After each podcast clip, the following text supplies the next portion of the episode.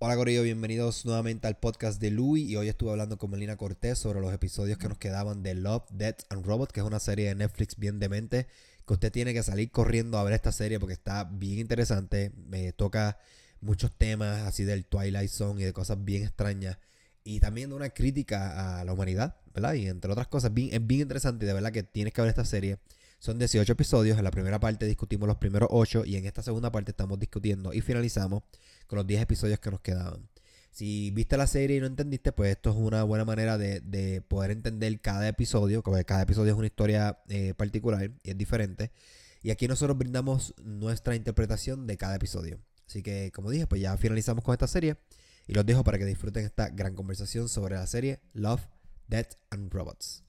Bueno, pues aquí estamos nuevamente. Esta es la segunda parte de la discusión de la serie Love, Death and Robots de Netflix. Y en la primera parte contamos, hablamos sobre, bueno, analizamos los primeros ocho episodios, nos quedan diez. Y vamos a tratar de hacer todo lo posible. A ver, bueno, a ver si podemos terminar los, episodios que nos quedan. Y estoy nuevamente con Melina Cortés. ¿Cómo estás? Hola, ¿qué hay? Muy bien. Aquí contento, a ver si terminamos estos episodios que son muy interesantes. Eh, vamos para esta segunda parte. El, nos quedamos en el episodio eh, Good Hunting, pero el que nos toca ahora es el número 9, que se llama The Dump, que es el del vertedero. el em, vertedero. Déjame ver cómo me puedo explicar esto así brevemente. Esto es de un, de un anciano que lleva toda su vida viviendo en este vertedero. Creo que era. Y creo que el banco está tratando de comprar para sacarlo de la tierra eh, ¿verdad? Porque los vecinos se están quejando de la basura y todo eso, y él no quiere irse, eso, él se niega a vender su, su, terreno, pero ahí hay una criatura que es como si fuera su mascota, que se come a su mejor amigo, pero como quien dice, la criatura es el que lo defiende también de que él se quede con su tierra. Más o menos un viaje así bien loco. No, no es uno de mis favoritos, pero está chévere. ¿Qué te pareció este episodio?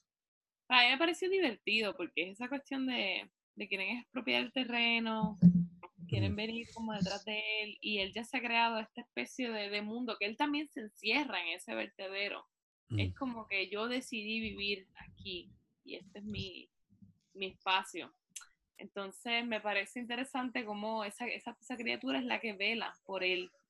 Y cómo él tiene también, no sé si, si te parecen a, a a las representaciones estas, los estereotipos de los viejitos que repiten las historias, que te cuentan las historias. Mm. Eh, y pues, esa parte me parece bien interesante porque el, el, que va a expropiarlo le está como que completamente aburrido y dice, está bien, yo lo escucho, como que, ajá, nada me va a sorprender, etcétera. Y él de momento, pues sí, lo sorprende. Entonces, él dice que, que esa especie de criatura mm lo que hace es que se convierte en todo lo que, todo lo que se traga. O sea, adquiere todo de lo que se está acumulando, no sé. Está como, me pareció como metafórico, pero no sé hasta qué punto. Sí, porque yo, creo que toca la cuestión esta de que todo, todo lo que la sociedad rechaza o todo lo que la sociedad obviamente descarta termina en algún lado, pero pues en este caso pues termina todo en el vertedero. No sé si yo no sé si esa era la intención de ellos, pero yo creo que este es bien sencillo. Yo no sé si tiene mucho. Digo, no, no, no conozco cuál fue la intención de, del que escribió este episodio en particular, pero la manera en que yo lo puedo ver quizás es como. Quizás como todo eso que nosotros descartamos y nos deshacemos termina aquí y eso de alguna manera u otra, porque la criatura no te explica un carajo entonces tampoco de, de qué es ni nada, simplemente... Pero si te fijas, o sea, para, para el anciano, ese, o sea, todo ese vertedero, todo ese vertedero se convierte en ese espacio que él creó para él, que es digno para vivir para él. Entonces, él es todo, o sea, eso nadie quisiera vivir en ese espacio, por, por eso es que lo quieren limpiar, por eso quieren deshacerse de él. Y es curioso cómo él no encaja en la vida de los demás, entonces se siente invadido por lo que sería la norma o lo, o, lo, o lo, que dicen que es lo bueno, etcétera. Yo creo que presentan esas dos cosas. Es como que si tú no encajas, están tratando de eliminarte. Entonces, no sé. Me, me, me pareció que iba más por ahí ese, ese episodio. Sí, yo creo que también toca una, una eso que eso que tú traes también quizás toma, toca un poco de, el, el, discrimen que hay hacia la tercera edad también, porque él, él tiene cero tolerancia y, yo creo que no es tanto ni por el factor de, del lugar donde el tipo está, o yo creo que sí, eso le añade, pero yo creo que es el factor de que el tipo es un anciano y viene eso, este es otro viejo más que me viene a contar una de estas historias. Eh, que a mí yo no tengo ningún interés en escuchar y obviamente ah, eh, tienes esta persona que vive ahí, que está bien laid back, que está bien tranquilo en su mundo, entonces viene esta persona que viene, de la, viene con esta contaminación de lo que es vivir en una zona metropolitana, que todo es rápido, que todo es a la prisa, que todo, eh, no sé si me estoy explicando mí, que todo es como que eh, vamos, firmame este papel ya para salir de esto, para irme de aquí y meterle mano a todo esto. Con, eh, eh, ah, esta es la palabra, es como, viene con esta, este tipo de vida microonda, que todo lo queremos rápido, que sea, que se cocina las millas. So, pero este episodio, honestamente, a mí no me, no me, como que lo vi y dijo que pues, es como si fuera un episodio, otro, un episodio más del Twilight Zone, pero como de entretenimiento, no sé, no, no lo vi muy profundo. Y es un poquito, no sé si, si también esa cuestión de la representación del anciano asociado con que guardan las cosas, que están atados como una especie de holder, pero no es que todos los ancianos sean así, pero pues la tendencia es a que esto, eh, esto es mío, entonces se, se, asocia con lo sucio, con lo, pues, con lo viejo, con lo que ya no se usa. Yo creo que esa, iba por ahí esa metáfora. Sí, sí, porque es, es, lo que estaba tratando de explicar ahorita, a ver si me, me vienen los, los, pensamientos a la cabeza, que es como todo lo que está en ese vertedero es lo olvidado, es lo, lo que la sociedad descarta, entonces está ahí. ¿Ah? Incluyéndolo a él. Incluyéndola, entonces quizás la criatura representa como eso que, que como eso que tú reprimes y después regresa, no sé, es el, viaje más o menos que se me... No, y tú sabes que, que, la criatura empieza porque se traga el perrito, que lo, como que el, animal, y entonces se convierte en esa especie de animal y va absorbiendo, absorbiendo. Sí, sí. Bueno, eh, próximo episodio, uno que a mí, este sí me gustó mucho, creo que a ti también, que es el de Shape, Shape Shifters. Este es el de los Dog Soldiers. Que de hecho hay una ah. película así o una serie que es de Dog Soldiers, pero no, no sé si es lo mismo. Esto trata de, esto este episodio te presenta una realidad alternativa donde los hombres lobos existen y qué pasaría si los hombres lobos se unen al ejército de Estados Unidos y eh, aquí no te especifican bien, eh, no recuerdo si especifican dónde ellos están, pero es como, es, poner, ok. Afganistán, Creo que es Afganistán o Irak, uno de esos lugares. Es, como que puesto en la vida real, pero con el hecho... Creo que lo mencionan en el episodio que es Afganistán. Sí, eh, pues es como ser en estos, como estos hombres lobos, se, se cómo ellos se desempeñan estando en el ejército, en el ejército y cómo ellos también eh, son superiores a los humanos normales y cómo también te, te, presenta los celos y la cuestión del discrimen y el racismo que hay entre, entre la unidad, de que obviamente ellos sienten que no, que, no, que no son parte de ellos, los que son humanos sienten que ellos. Entonces te presenta esos temas, esos temas bien interesantes y la cuestión de, de la cuestión de, del honor y al ser hombre lobo, pues tienen también esta cuestión del territorio, que no, te lo presenta. Obviamente, el, hombre lobo de aquí no, no, es que son de allí, pero te toca eso como que superficialmente. Eh, pero, ¿qué te ha parecido este episodio? la que hay? Bueno, a mí me gusta la idea de que son, son hombres lobos y, la asociación de el lobo al perro. Entonces me vino a la mente dog tags, que los militares precisamente lo que llevan es una etiqueta de perro, ¿me entiendes? Entonces, es, es, como, es como que actual. En este episodio no se ve mucho lo de los robots, la cosa esa como futurística que nos presentan los otros. No la vi. Es más como que si estuviéramos en el momento actual y estamos haciendo como una especie de metáfora de, esa, de eso, de, de tratar así como animal al soldado. Que obviamente no eran todos los soldados, si te fijas, los que acusaban, los acusaban a ellos tenían unos rangos más altos en, la, en el episodio eran como que los otros soldados estaban más calladitos, pero los que hacían la crítica hacia los hombres lobos eran, tenían unos rangos más altos. Entonces, yo creo que ahí se presenta un poquito como ese, esa, ese estereotipo del maltrato en el ejército, no sé si es un estereotipo, algo común del maltrato en el ejército, la cuestión de animalizar al soldado también, eh, el, el, honor, el bonding que se crea entre, entre ellos, que al final tira un poquito, yo creo que al final tira un poquito de sexu no sexualidad, pero un poquito de amor. No sé si, si, si tú lo viste igual, pero al final yo lo veo que es como ese bonding de hermano, pero hay algo más, hay algo más. yo creo que yo lo, yo lo, vi más bien que era, yo creo que toca todos esos temas que estás trayendo y sí, ah, eso es un problema que, que esto, de hecho, todos lo hemos discutido anteriormente, sí tiene, toca esta crítica de, lo, de, de ver a los soldados deshumanizados hasta cierto punto como, como un número. ¿eh? Ustedes son un por ciento carne cañón, como nosotros le decimos en Puerto Rico, y el soldado no tiene, o sea, no tiene ningún valor. O, sea, para, para, la gente que está pulling the strings, o sea, el, el, el, presidente o los que están en el Pentágono, son los que mandan estos soldados allá a pelear, realmente ellos son, ellos son números. Pero ellos, eh, los que están allá, que son ellos, para ellos es, es, mucho más allá, es mucho más que ser un número. Para ellos están, además de que están luchando por supervivencia, están luchando por una guerra que ya sea por un ideal, whatever, la libertad de Estados Unidos, lo que sea, o, traer democracia a Afganistán, que de hecho se ha fracasado. Eh, te presenta, así, así como los ponen, esa es la, esa es la realidad. Y, y la, la, cuestión del abuso de, de, personas con rango alto hacia los que son rango bajito, eso es todo el tiempo, eso ocurre. Exacto.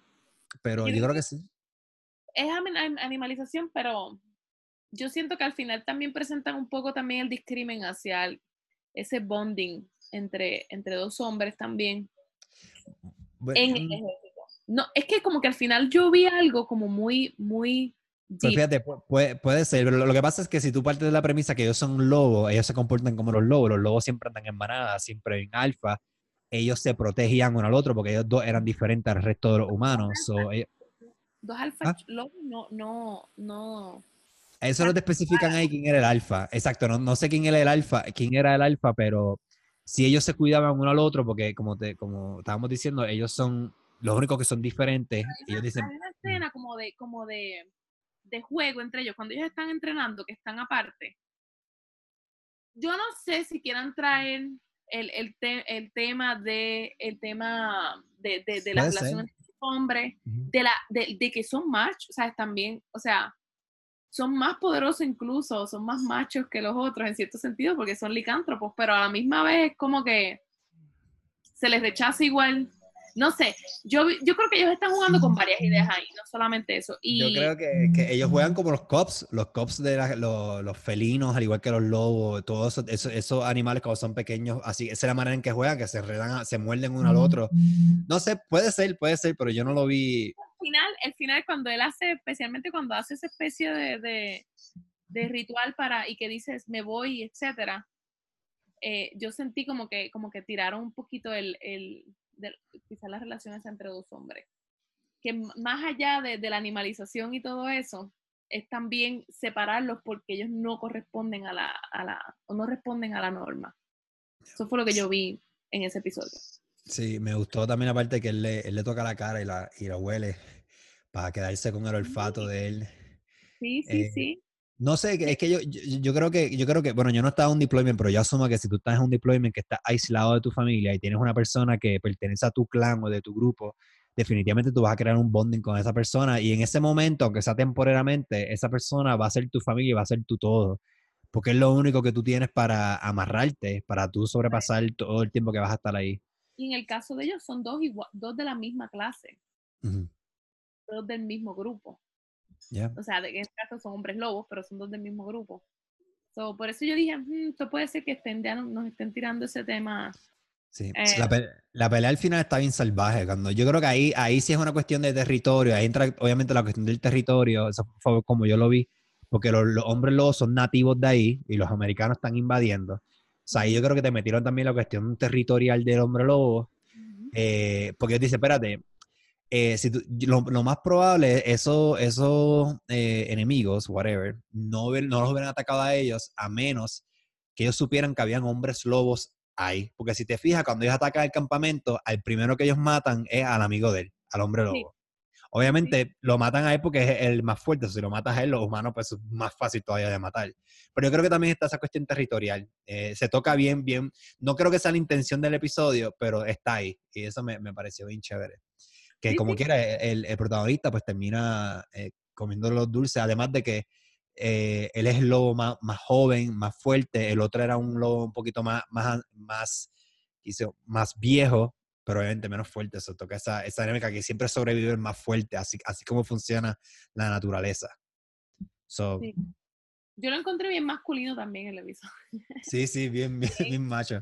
Bien macho alfa, bien, pero esa escena de la que tú dices, la que él se acerca, que él lo huele, esa escena yo la encontré súper bonita. ya, yo también, me, me parece súper interesante. Bien amorosa, bien...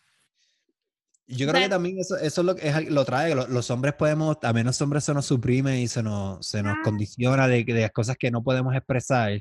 Que esto fue algo que hablamos con el episodio de Good Hunting, que la manera en que otras, otros, en otros países se expresa el amor, no es la manera en que nosotros, ya que nosotros somos americanizados, nosotros pensamos, por ejemplo, en penetración.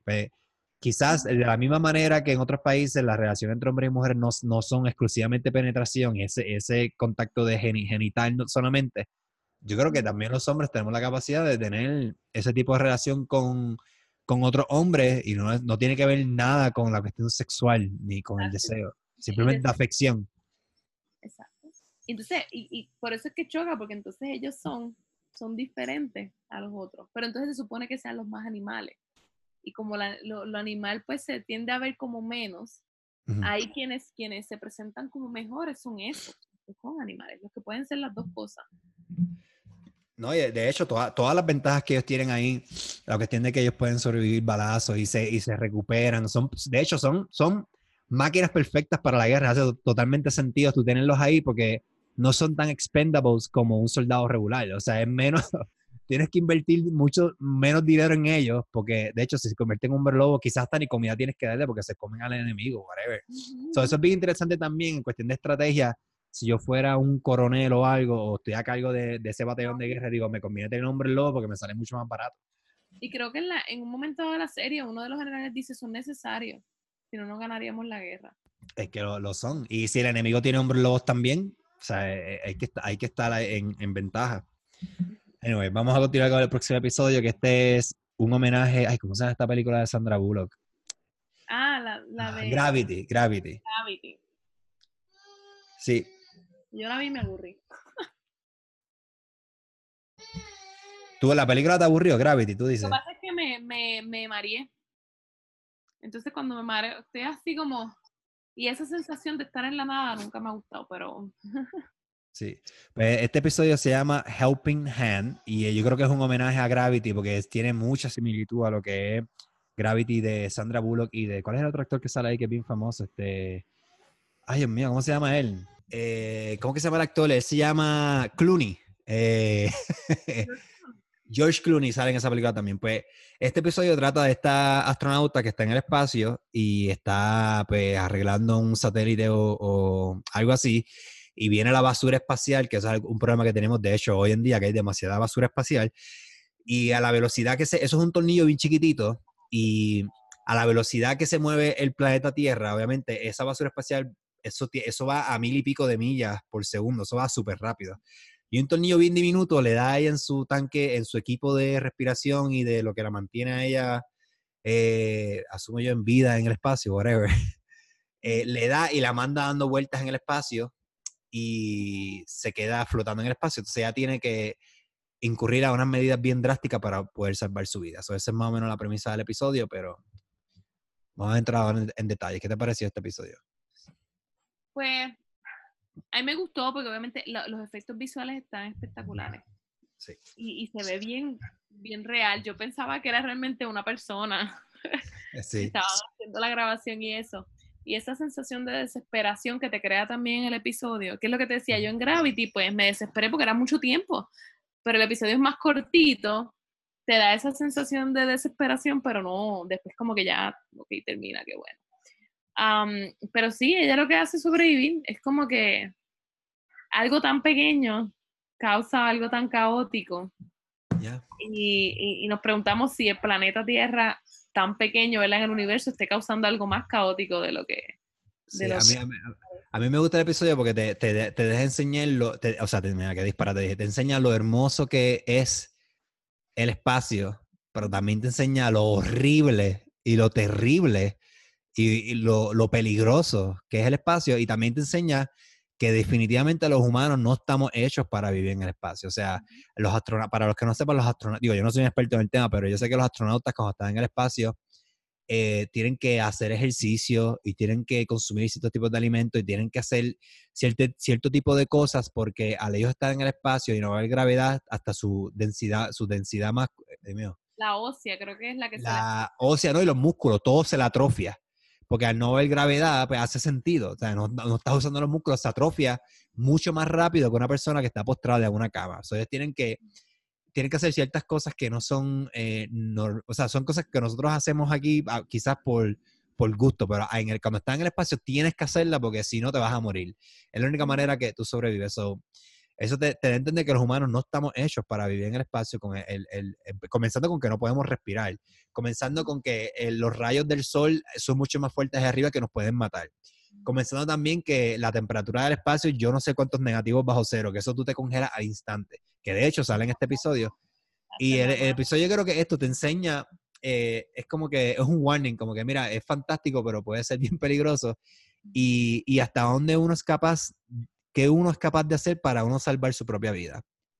Eh, incluyendo eh, sacrificar partes de tu cuerpo, porque, o sea, tú, tú ponte, imagínate tú estar en, en, en, en, una posición en la cual tienes que, tienes par de segundos entre decidir, o vives o mueres, pero lo, vivir te cuesta, qué sé yo, perder algo preciado en tu vida, que es obviamente parte de tu cuerpo. ¿no? A mí no A veces te preguntan que tú prefieres perder si los ojos o, qué sé yo, la vista, la audición, y digo ninguno.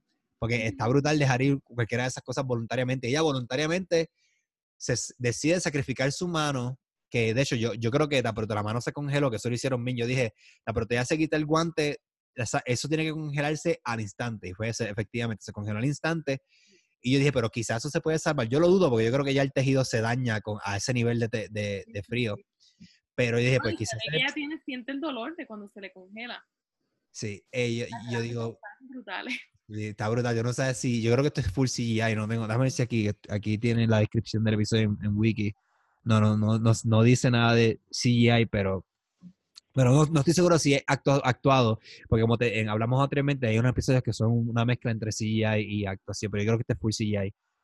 Pero ella tira el guante y eso es lo que me gusta de esta serie, que esta serie no tiene happy endings.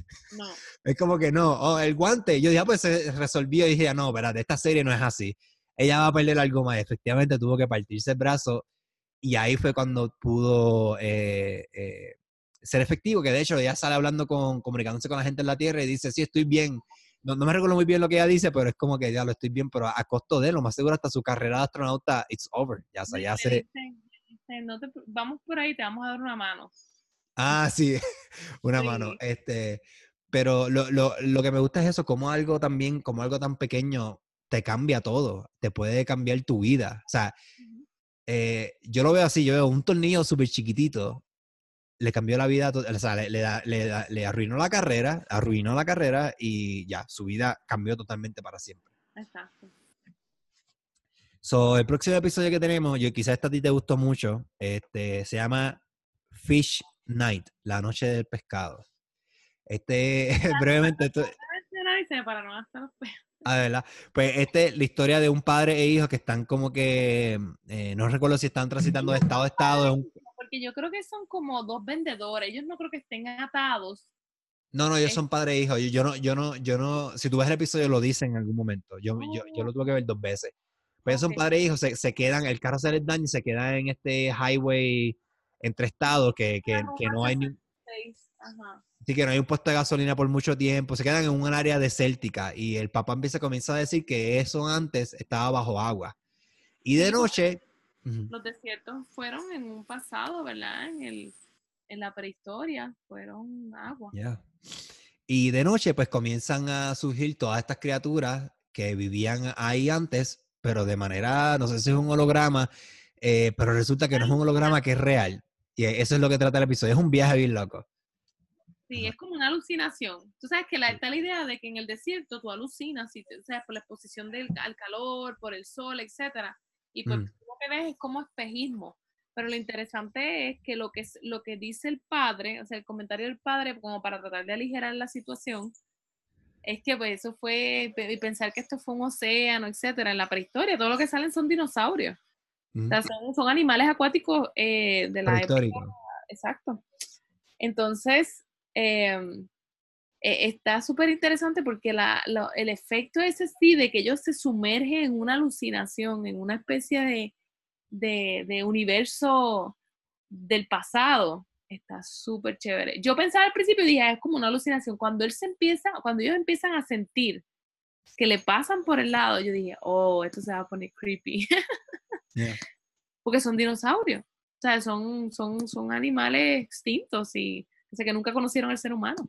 Sí, yo, yo lo vi, yo lo, yo lo, yo lo visualicé más bien como la cuestión de, de los planos. Yo dije que esto debe ser un plano del pasado que está cruzado con este y ellos tienen acceso a este plano ahora y por eso es que ellos pueden lograr percibir, pero ahora que tú lo dices así, quizás fue una, eh, esa, eso mismo, una, una ilusión que fue sumamente real, no sé si creada por ellos mismos. Entonces, ¿cómo explicamos la cuestión del tiburón que se lo devora? Se conecta, se conecta el pasado con el presente. Y de hecho, yo no sé si tú...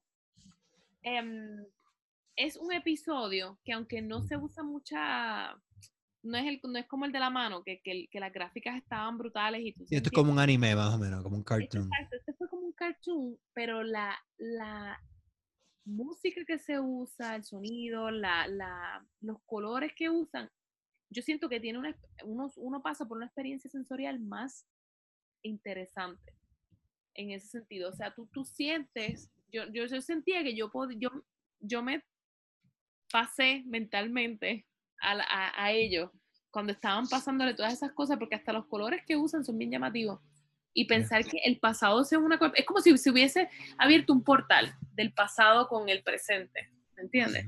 Y eso aparece mucha en, en, en, muchas religiones, la cuestión está del portal que se abre entre el mundo antes o el mundo después de la muerte o la muerte y el, hay diferentes formas de, de interpretarlo. En este caso es de lo que pasó y el presente, como si se hubiese abierto.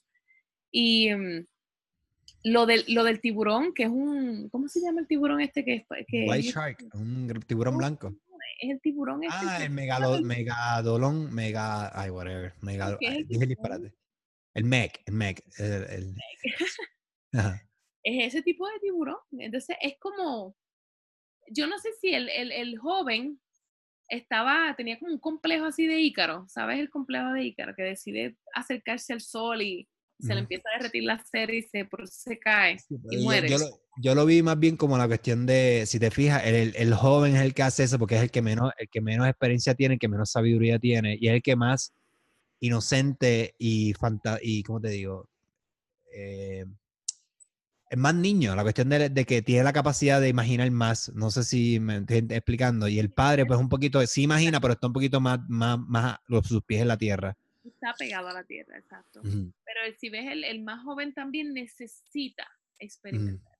Porque entonces él le dice, en las ventas le dice, no, es que necesitas, como que le está teniendo una conversación. Entonces el joven quiere hacer muchas cosas, tiene muchas ideas y él, y él le dice, sí, pero hay que... Entonces, siento que, que la, la, la, la, necesidad tan grande del joven de experimentar se fue hasta el punto de que... Le, costó, le costó la vida. Sí, porque entonces se fue, hizo así un ícaro. Él, él, necesitaba tocar, necesitaba sentir eh, esa gloria, ¿me entiendes? El, tiempo, a mí este episodio me pareció bien bonito, me dio como sentimiento y todo, pero fue porque ese montón de colores, hola, ese montón de colores y, y la, y pensar que está flotando en un desierto, eh, eh, esa especie de ventana con el pasado, que se una, que llegue un momento en que se una, está, está brutal. Sí, yo, yo, lo vi, yo lo, también lo, lo, lo, pensé como, como es algo que ocurre todas las noches en ese desierto y, y la, la, persona más débil o la persona más quizás más, o sea, más débil en el sentido más ingenua y que con ese espíritu de niño es la presa más fácil, porque si tú te fijas, quien se lo, quien se lo come es, es el tiburón. Y él le advierte, o sea, el, el, Señor le grita, le dice, mira, baja, no hagas eso, etcétera. Sí, mm. bueno, vamos al próximo, eh, a ver si este episodio te gustó mucho. Este sí yo sé que fue actuado y también es una mezcla entre sí y hay, pero actuado también, que es Loki 13, que es el del avión. Eh, brevemente, ah es de como de un futuro bien extraño, los humanos están luchando con no sé quién, porque no te explican.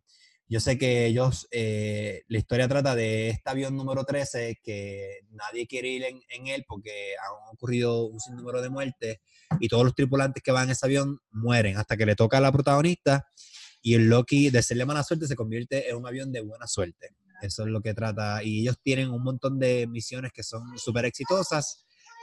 Dime, papi. Thank you. Qué bueno, aquí está mi hijo ahí trayéndome chinas, qué bueno. Eh, ¿Qué te ha parecido este episodio? La que hay. Bueno, espérame, antes que diga, el, el, episodio toca esta, esta relación que existe entre los humanos con la tecnología, no la tecnología, la inteligencia artificial, en otras palabras, porque estos aviones eh, son aviones, pero cada avión tiene su, como su alma en cuestión de inteligencia artificial que pueden tomar decisiones. Ahora sí. Sí.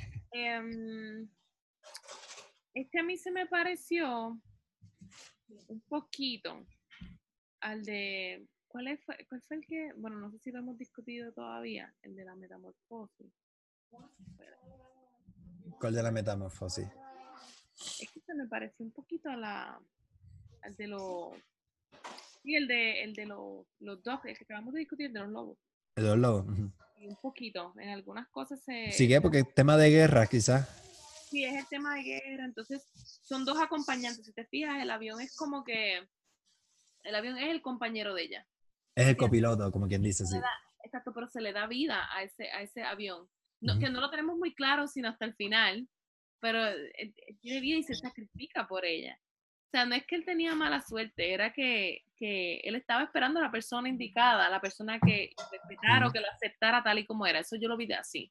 Sí, sí, eso, eso es lo que trata la, yo, la manera en que lo, lo, lo, percibí es que hay mucha, hay mucha discusión sobre el peligro que puede ser la inteligencia artificial que alcance la singularidad, pero nunca nadie toca, e, este episodio me gustó mucho por eso, porque nunca nadie toca que quizás, mira, a lo mejor no es tan malo nada, quizás está positivo, porque la inteligencia artificial, a lo último, que es el twist de la, de, del episodio, te enseña que tiene la capacidad de desarrollar no solamente estrategias, sino emociones por, por, por, por, los humanos también. O sea, es, una, es una, una, entidad que no es humano, pero que tiene emociones humanas, que de hecho, eh, actualmente, en la cuestión de la gente, lo último que leía, hace como varios meses leí recientemente, se están tratando de desarrollar, eh, por ejemplo, a la inteligencia artificial, estos aviones que, que, que, que vuelan en la vida, o sea, en el mundo de nosotros, en la vida real, que son los que atacan, le están desarrollando, eh, meterle como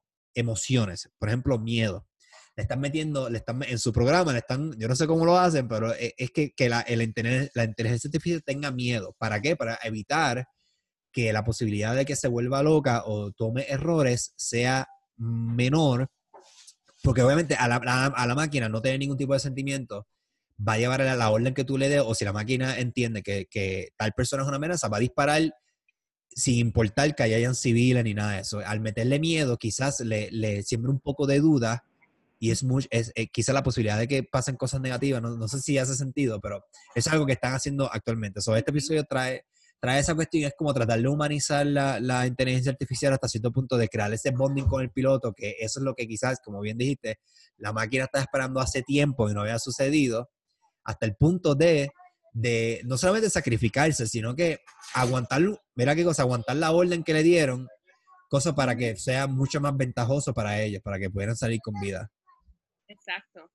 Sí, no, no, fue, fue como interesante porque a todas estas, el episodio no te deja bien claro que la máquina, que la máquina tiene emociones, o es hasta el final que dice, oh, sí, sentía, sí, todas esas cosas que ella le ponía, que ella le se, se tatuó, que ella decía, era como ese era el partner de ella, ese era su compañero de vuelo, ese...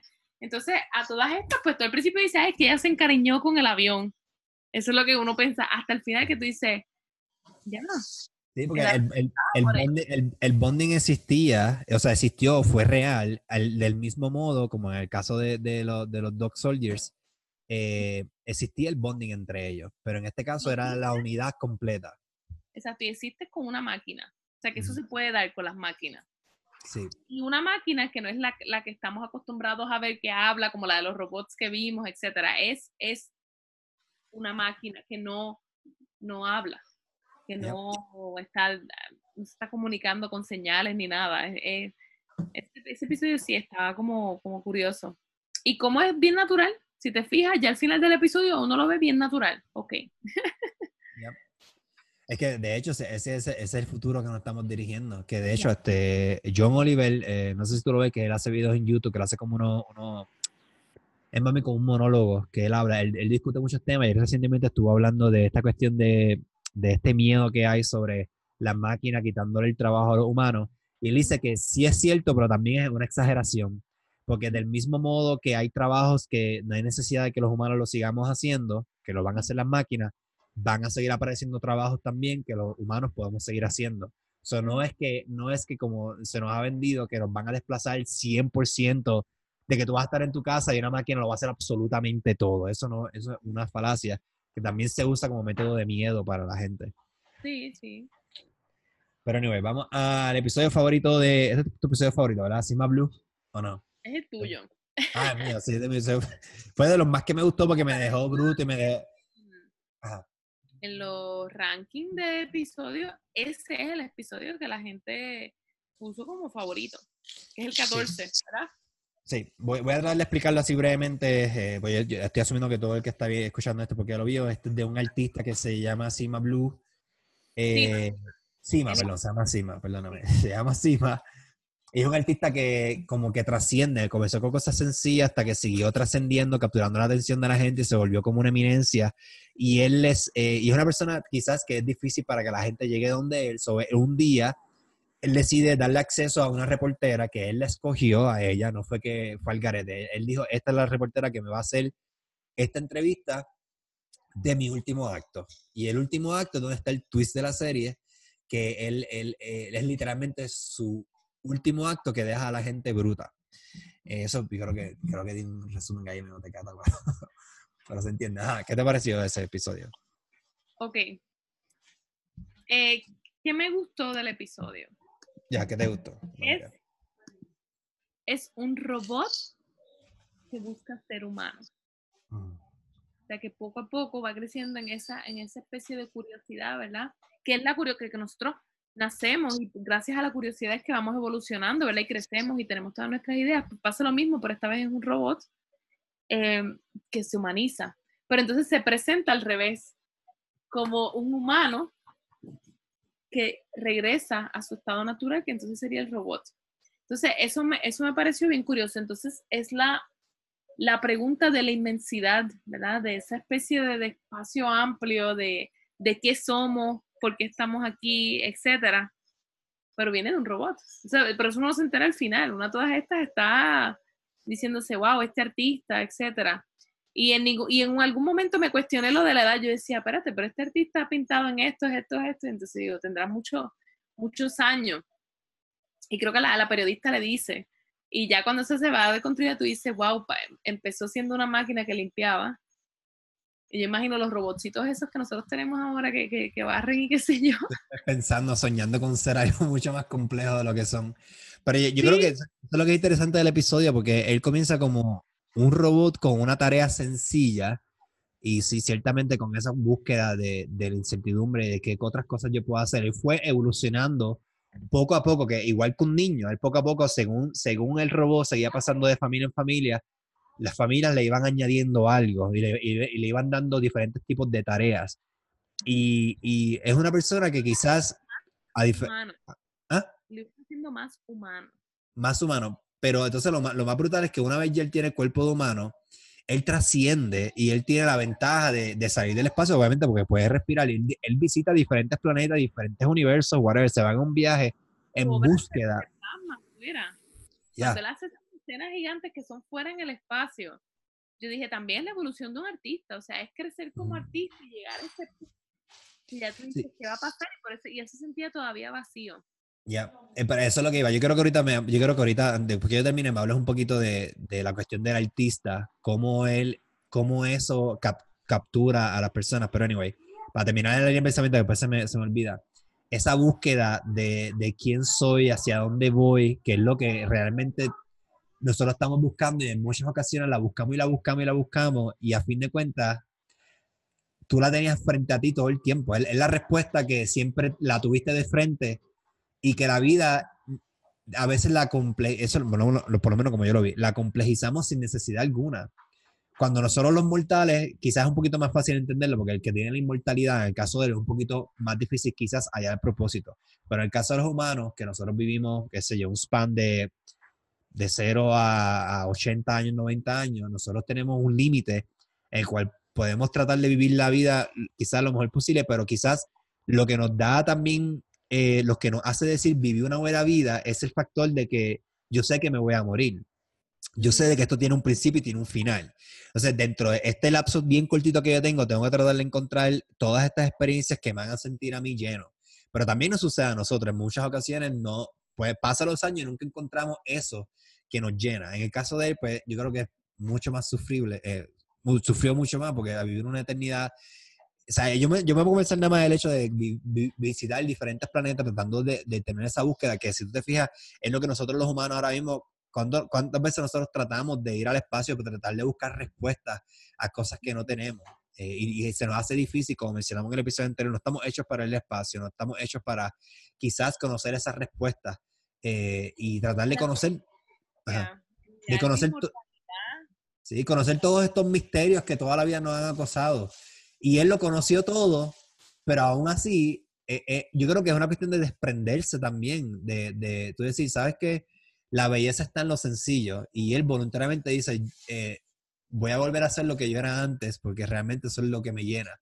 Que fue la primera tarea que él tenía que era su, su razón de existir en ese momento. Eso como que me voló la cabeza. Y yo lo veo desde, esa mirada con la cuestión de la avaricia, del, del, tener más, pero realmente está vacío por dentro de todo ese viaje. Pero el episodio obviamente es mucho más complejo que eso, porque tiene la cuestión del arte. Yo no sé si tú viste también, en tu caso, si como tú, obviamente que tú eres maestra las clases de arte, ¿cómo esa, me, me, con eso quiero hablar contigo, cómo esa cuestión del arte es algo que, que se ve, la, la, cuestión de la glorificación del arte y del artista, de ponerle un estatus ya de como si esta persona es otra cosa del mundo. No sé si, si tienes algo que decir sobre eso. A mí, cuando tú, me, cuando tú me dijiste, tienes que ver el episodio antes de que veas los demás, este me encantó, y yo dije, está bien, voy a ver el episodio. Hay varias cosas que me parecieron curiosas del artista. Uno, se me parece un poquito a la historia y pues no sé si nos está escuchando alguien especialista en arte, pero, pero de momento se me pareció mucho la historia de Jean-Michel Basquiat, que es un pintor famoso de New York de los años 80.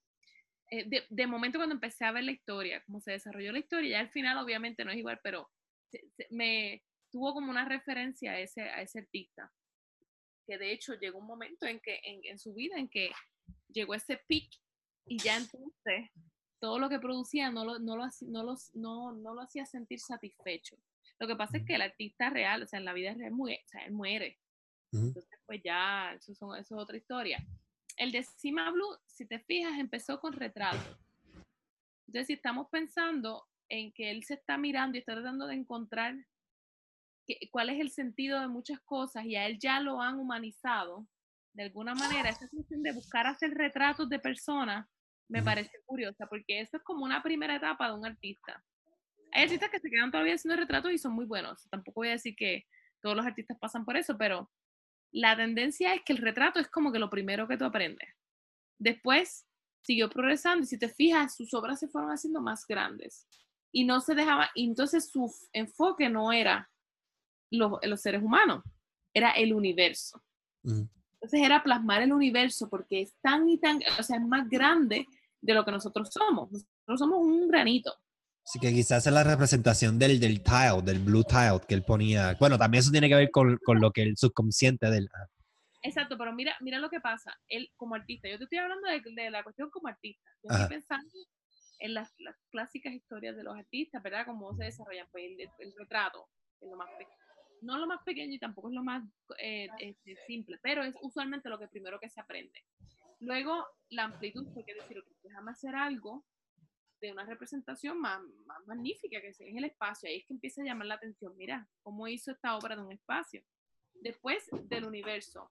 Después de, o sea, él cada vez lo está haciendo más grande y cada vez está haciendo lo, que le llaman las instalaciones. En el arte, las instalaciones es lo que se hace mucho en el arte postmoderno, que es, que es crear un espacio para poder ver ese, eso que, que tú planteas. Y él prácticamente tú tenías que salir al universo para poder ver sus obras.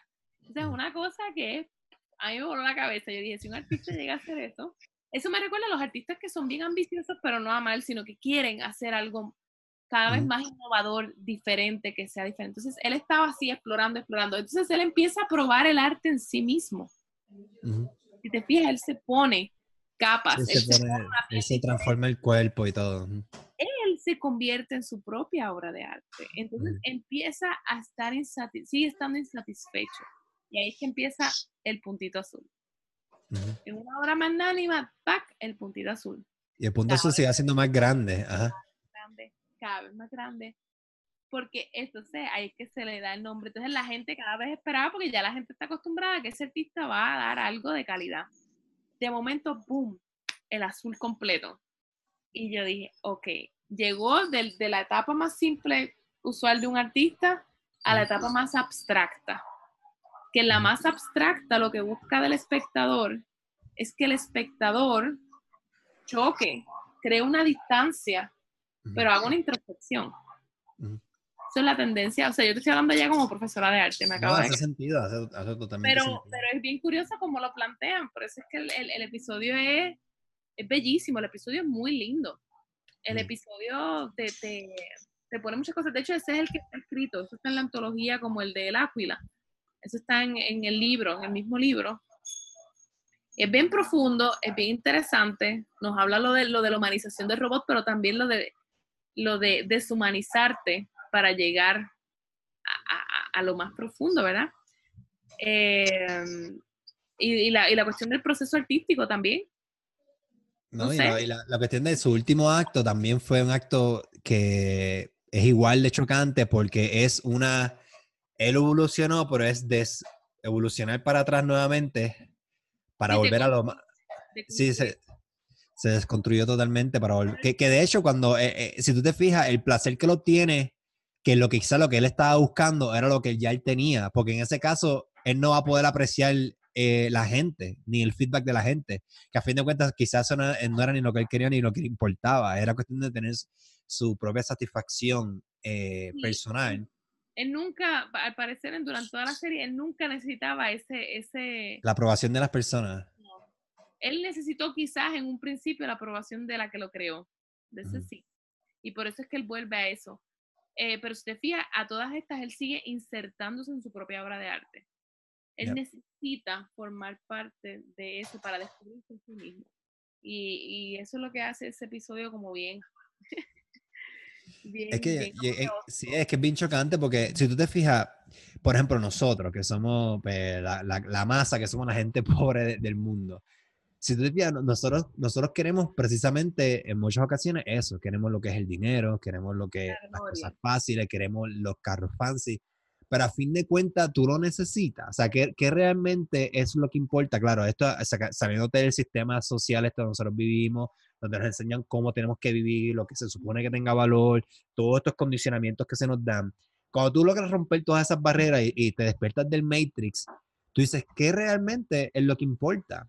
Esto es cuando ya tú logras desprenderte, porque hay mucha gente que se siente infeliz porque no cumple con ciertos estándares de que lo que se supone tú estés, pues ya sea por edad o por sexo o por condición de vida, porque no estudiaste, por, por cosas que las que este, este, esta, este, este caos en que nosotros vivimos te dice que tú estás mal. Entonces, yo, hasta cierto punto yo no sé a, que, que, si alguien realmente llegará a la felicidad o llegará a, a esa, a ese despertar de conciencia cuando estamos tan bombardeados desde que nacemos. Desde, es más, desde antes que nacemos ya nosotros estamos, ya nuestros padres nos están, nos están eh, nos bombardean con, con, tú sabes, con nombres, con religión, con valores, con clases sociales. O sea, es como que y eso, eso, así como yo lo veo, como, como el desprenderse de eso y, y, encontrar realmente la esencia de, la, de lo que es vivir. Pero ¿qué es real, cuál, qué, ¿cuál es la esencia de vivir? Un fucking knows, esa es la cuestión.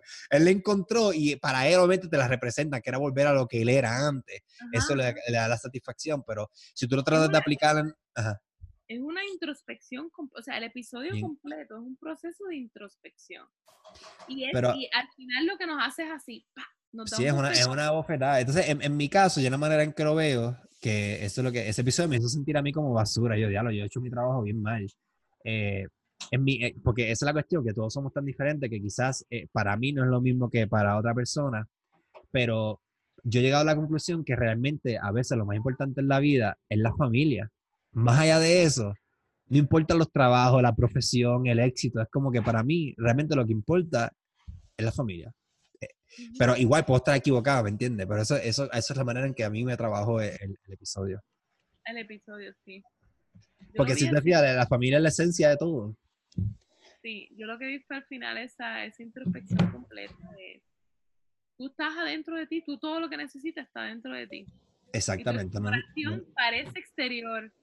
Esa exploración, esa evolución, esa cosa que uno tiene, sí, se, demuestra en, en, el físico, en la parte externa, pero dentro de ti siempre va a haber eso. Y eso, esa parte fue la parte bonita. Ese episodio es bonito. y, y, sí, da la cabeza, y sí es bien interesante, y sí usa el tema del robot, del amor, de la muerte también. Ese, ese lo tiene todo. Bueno, pues vamos a darle hasta aquí. para el próximo episodio. Es Blind Spot. Y esto es como un anime, como un cartoon de los 90, eh, donde estos tres robots están tratando de hacer como un train jacking. Quieren como robarse algo. No recuerdo que se iban a robar del tren. A mí no me gustó mucho este episodio porque lo encontré como que pues, como unos muñequitos que yo veía en los 90 en, en Cartoon Network. Pero eso es más o menos la premisa del episodio. Yo, a mí lo único que yo pude sacar de este episodio, además de que puedes entretenerte, es, la, es el concepto que, por lo menos, que yo absorbí es el concepto de la inmortalidad, de la capacidad que tienen las máquinas de simplemente transferir su conciencia y construir otro cuerpo eh, y nunca vas a morir. esa es una ventaja que la máquina tiene sobre nosotros los seres humanos, porque hasta, digo, en las películas, las películas hemos visto que los humanos podemos transferir conciencia, pero, pero yo no creo que eso quizás sea, yo creo que los humanos es mucho más complejo que mover la data de un disco duro a otro duro, porque los humanos yo creo que nosotros estamos integrados en la cuestión de cuerpo, alma y espíritu. Este, pero eso, eso fue lo más o menos que yo saqué, de que tocas ese concepto de la inmortalidad, de que pues realmente no hay riesgo, porque si usted fija, en la mayoría de ellos mueren, el, el, pequeño es el que tiene esa, esa victoria bien heroica, pero es pointless, porque igual ellos están vivos, es como que, no sé, no sé, ¿qué, qué tú piensas? Este también toca lo de lo que hablamos ahorita de, de la de que las máquinas tienen sentimientos, de que, o sea, ellos, ellos, ellos, ellos sienten, padecen, y sí, tienen la inmortalidad, pero pasan por ese proceso de, de sensaciones que no lo pensamos en una máquina, pero lo tienen. Y parecen de alguna manera como si fuesen, si fuesen humanos que fuesen incompletos y se le añadieron piezas de máquina. Eso me dio antes del principio. Digo, yo pensaba que, tenía que ver con eso hasta que después vi que no eran completamente máquinas con algunos rasgos humanos. Otra cosa que fue así como que, me gustó, sí, es como muñequito, pero si te fijas es bien intenso. Es como, está en constante movimiento. ese episodio es como que es rápido, intenso, fuerte, y es pum, pum, pum, pum. O sea, no hay como que una especie de respiro para pensar mucho. Y, y sí, parecía un clásico robo así de, de los muñequitos. Pero no, era un tren, era un boss, era como un boss, yo me confundí, yo no sé por qué dije, era un tren, un boss. Era como un boss bien largo, parecía un tren. Ellos lo que se iban a robar era como una fuente de energía, ¿verdad? Ajá, una fuente de energía, que estaba protegida por un robo super eh, elite. Sí. Pero yo creo que eso es del episodio, no había mucho, mucho, la cuestión de los sentimientos y los robots y que los robots pueden tener sentimientos y todas esas cosas, pues. Y empatía. Ay, no te escucho. Ahora me escucha, ahora me escucha. Y lo de la empatía entre los mismos robots y, y ah, entonces uno se vuelve empático, uno está apoyando a los que roban. Eso es otra cosa. Sí, bueno, el próximo episodio es Ice Age. Este, brevemente, este episodio trata de una pareja, estos ya son humanos con algunos efectos en CGI, donde ellos tienen un refrigerador súper viejo que cuando lo abren se dan cuenta que dentro del freezer hay una civilización, pero esa civilización se está moviendo, eh, el timeline de ellos es bien rápido, está evolucionando eh, bien rápido y hasta que se vea, es algo hasta cíclico, porque comienzan desde, desde el humano, desde los dinosaurios hasta el límite de los humanos, ya sea de la tecnología más avanzada que podemos tener, hasta sobrevive en una, una tercera, una guerra, una guerra mundial donde todo el mundo murió y se pudieron superar y siguieron desarrollándose. Eh, pero sí, eso es básicamente la premisa del episodio. ¿Qué te pareció a ti? Sí, yo este episodio fue uno, mira, a mí me gustaron todos, incluyendo este, pero este fue como que de los lo que sí me parece interesante del episodio es que está jugando con dos cosas. Uno que, que este, una grabación, son seres humanos y lo otro es la tecnología. O sea, están mezclando los dos mundos. Estás viendo las dos cosas a la vez y eso pues me pareció curioso e interesante porque no era, no era lo que yo estoy acostumbrado. Tú ves o las cosas digital completa o en muñequito o con, ¿cómo es que se llama? El que tú dices, CG, CGI. CGI, sí. Pues, o así. Computer generated, eh, se olvidó la otra, la otra. En este caso son las dos. O sea, es la parte, la humanos, tal y como los ves, o sea, es una escena humana y entonces estás viendo toda esta escena eh, que, que, es animada. Entonces se reconstruye el mundo una y otra vez e, en esa animación en, dentro del freezer. Sí, yo, y es creo. Como, bien satírico también, es bien cómico. La manera en que yo lo veo es como que el freezer, yo lo vi como una metáfora de que eh, lo que estamos hablando ahorita, el freezer representa o sea, la manera de poner esta civilización en el freezer es como decirnos a nosotros que nosotros somos un miserable punto dentro de la inmensidad del, universo. El universo es infinito y no es para nuestro conocimiento, pues nosotros no sabemos más allá de, nuestra Tierra si hay otros planetas con otras civilizaciones o hay otro tipo de vida. So, yo creo que el poner esta civilización en el freezer es, es, literalmente decir, ok, es algo, es algo que tú no te esperas, pero al mismo tiempo es, es algo como que pues miserable en ese sentido de que está ahí, pero el mundo, el mundo quizás es más grande, pero, pero, o sea, nosotros pensamos que, el mundo, que nosotros somos eh, esta cuestión de, ay Dios mío, ¿cuál es la palabra que estoy buscando?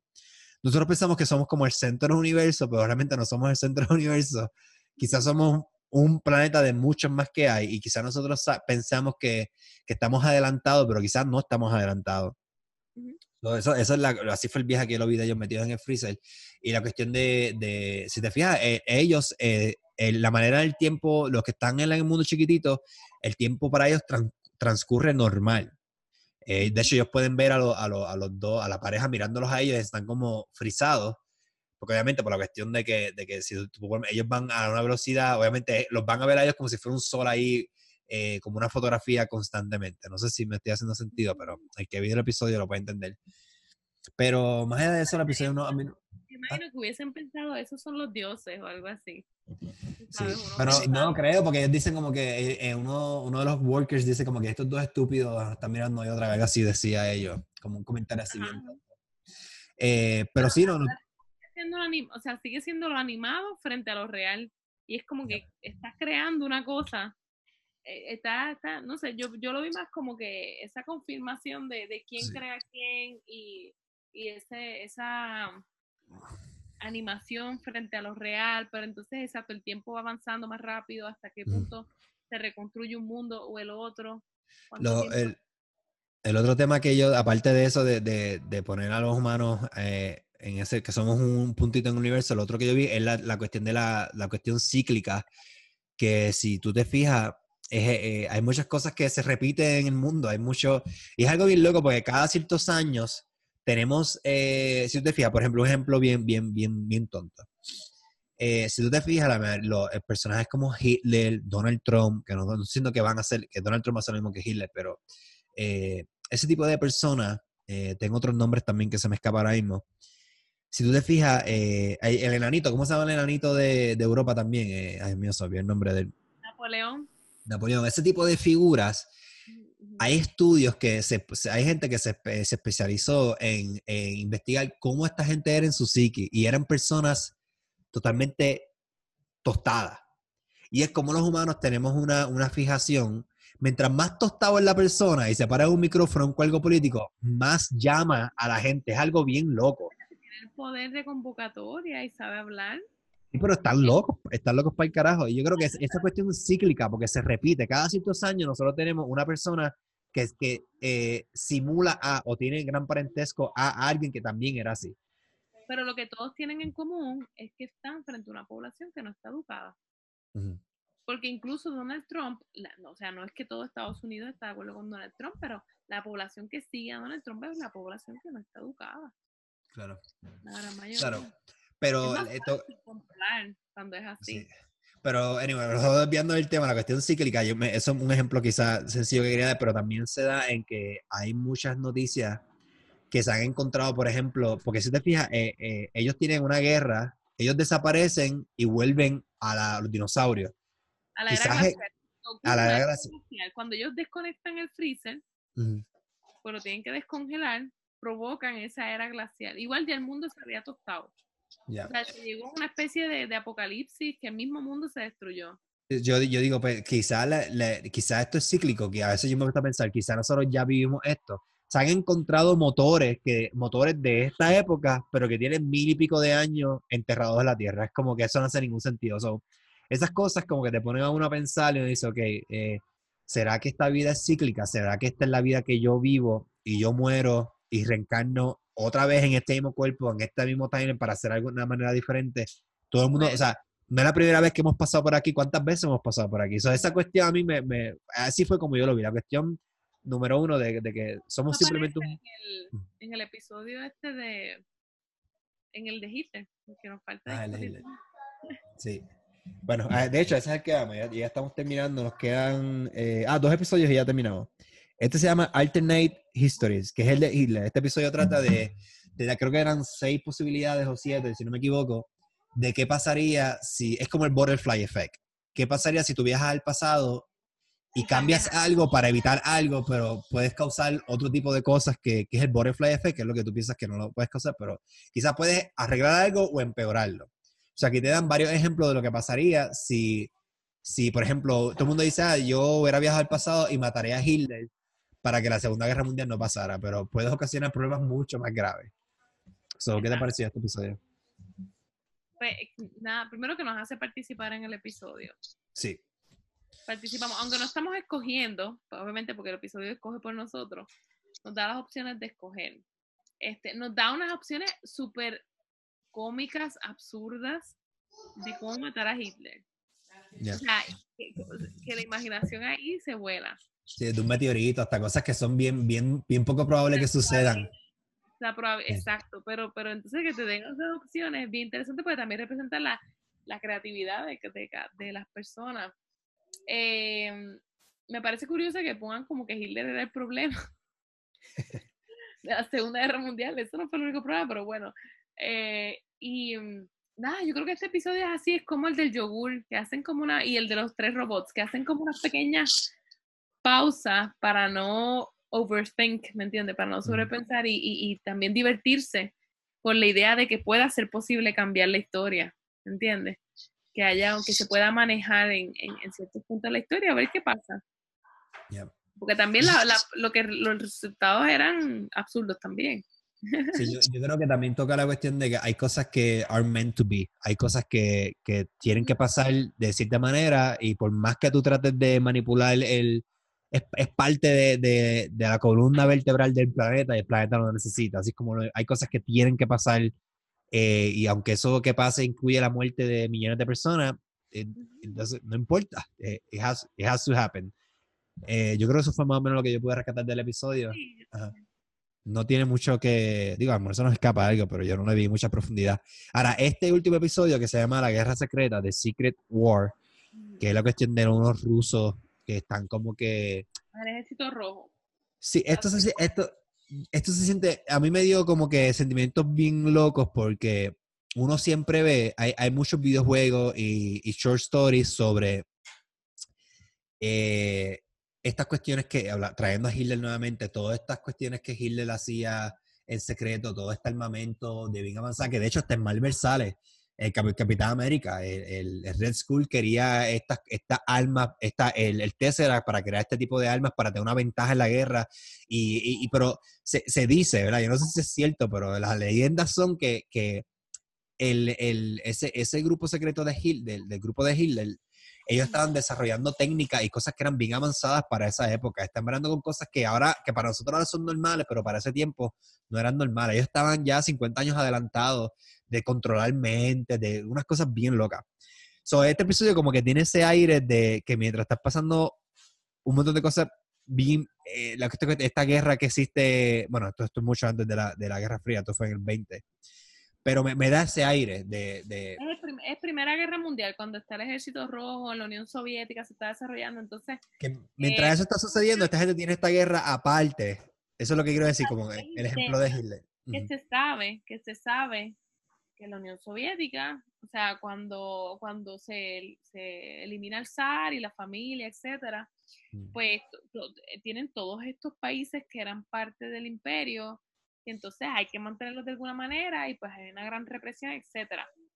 Se sabe que la zona del centro de Rusia, montañosa, la zona de la Siberia y todo esto es una zona bien, siempre, siempre, siempre se ha presentado como una zona misteriosa, como que un lugar donde no hay nadie. De hecho, ahí era que mandaban a, los, a los presos y todo eso para, para, para que no se supiera de ellos, porque es una zona como, como en una especie de limbo, o sea, no, no, no parece, en el mapa eh, parece inalcanzable, parece inhabitable. Entonces, ese ejército, esa parte del ejército rojo son los que están persiguiendo a esta especie de demonios, de, de ¿verdad? Porque son como unos monstruitos, que me acordó al de, al de Drácula, y me acordó al, al, ¿cuál fue el otro que discutimos de los monstruitos estos que, que ¿Será el de los doctors? ah, el, de, los farms, el de las granjas. El de los farms, pero son como unas especies de demonios que estaban allí, entonces se ven, parece que están jugando como con la creencia también.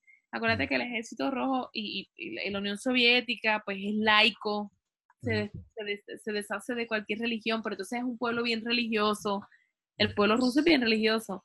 Entonces hay una especie de choques entre los religiosos y, y, eso, y esos demonios me parecen bien acertados en que se escogieran como unos demons, como unos monstruitos o algo así, y no unos robots, por ejemplo. Entonces, si te fijas, ellos están persiguiendo eso, pero al final terminan siendo ellos perseguidos por ellos. Mm. ¿Sí? Y, mm, y, sabes que ellos están tratando de, eliminar pues la cueva donde supuestamente se, se, origina todo esto.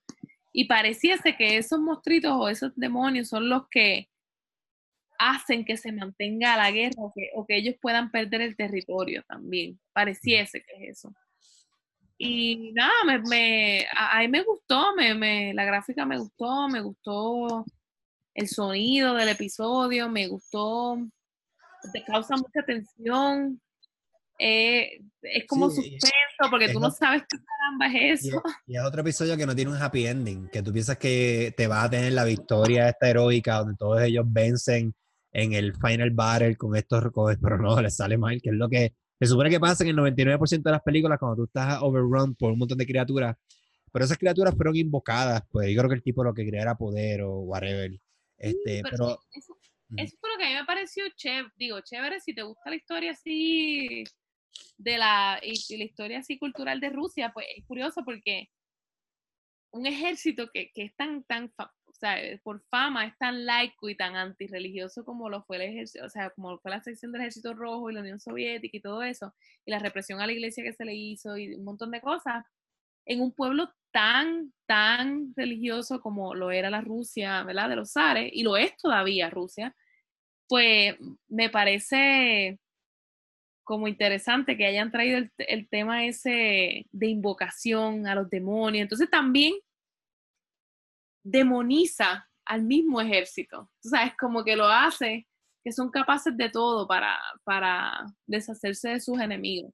Sí, es que yo, yo creo que lo que está tratando de explicar ahorita es que yo, yo, creo que yo lo he visto, es que estoy confundido, no sé dónde lo he visto, pero yo sé que he jugado videojuegos que te presentan eh, esa guerra. Eh, mientras está pasando la Segunda Guerra Mundial, tienes este grupo que está tratando de luchar con este grupo de Hitler que está también bregando con cosas Dark Magic. Es, lo, es la misma mierda, lo único que en vez de eh, alemanes, pues con rusos. Por eso yo, he vivido esto anteriormente, por eso cuando... ¿ah? Yo creo que es más, porque este es de la primera guerra. Acuérdate que los rusos estuvieron más... ellos estuvieron envueltos en las dos guerras, pero los rusos aparecen como más tarde en la segunda guerra. Pero la, la, la zona donde ellos están ahí averiguando y toda esta cuestión oculta, es una zona que de por sí en Rusia es difícil de, de, de conectar y de... y, ¿cómo te digo? ¿Cómo es que se dice cuando el hombre tiene que controlar la naturaleza? De tame. Es una parte más, más salvaje de Rusia. De hecho, cuando ellos hablan, los rusos hablaban de, de, Siberia, hablaban así, que es una parte que tú no... Allí lo que viven son bárbaros, son, son eso, salvajes. Y pues eso me pareció bien... Es que Rusia, Rusia tiene, tiene áreas que, que, que, todo el tiempo eso es como negativo 50 grados todos los días. eso es horrible vivir ahí y, ellos, y no son zonas que ellos, o sea, es la, la, idea también de esa obsesión de controlar esa zona y de, y de honor también, porque tú sabes que hablan en un momento de honor y de, eso fue lo que nos encomendaron y eso es lo que hay que hacer. No importa que, que, que se vaya nuestras vidas. Em, es, chévere, está, está bueno ese episodio, mí me gustó mucho. Eh, de hecho, me quedé como con ganas de ver más, porque al final ellos, ellos explotan esa zona completa, es como si la quieren eliminar. Sí, todos ellos mueren. Digo, es como una victoria bittersweet porque el, el nene se queda sin su papá. De, de hecho, tú no sabes que él es el papá de él hasta lo, hasta lo último, que él se lo dice. Pero sí, toca esa cuestión de, de cuestión de seguir órdenes y hay que, qué sé yo, el, for the greater good, o sea, por el, por el bienestar de todos, pues mi vida no puede ir por encima del, del bienestar de un montón de otras, de miles de otras personas. Pero nada, yo creo que terminamos ya. Este, terminamos estos 18 episodios que son sumamente interesantes. Eh, yo creo que después de ustedes haber escuchado este podcast y quieren volver a, a, ver estos episodios nuevamente con todo lo que nosotros discutimos aquí, quizás les pueda ayudar a, entender mejor los episodios o quizás podemos, pueden ver cosas que no discutimos nosotros aquí. Yo los voy a estar y voy a, voy a darme la tarea de ver algunos de ellos nuevamente. Eh, a lo mejor veo cosas que no vi la primera vez. Yo los quiero volver a ver todos otra vez, pero es que son, son muy buenos.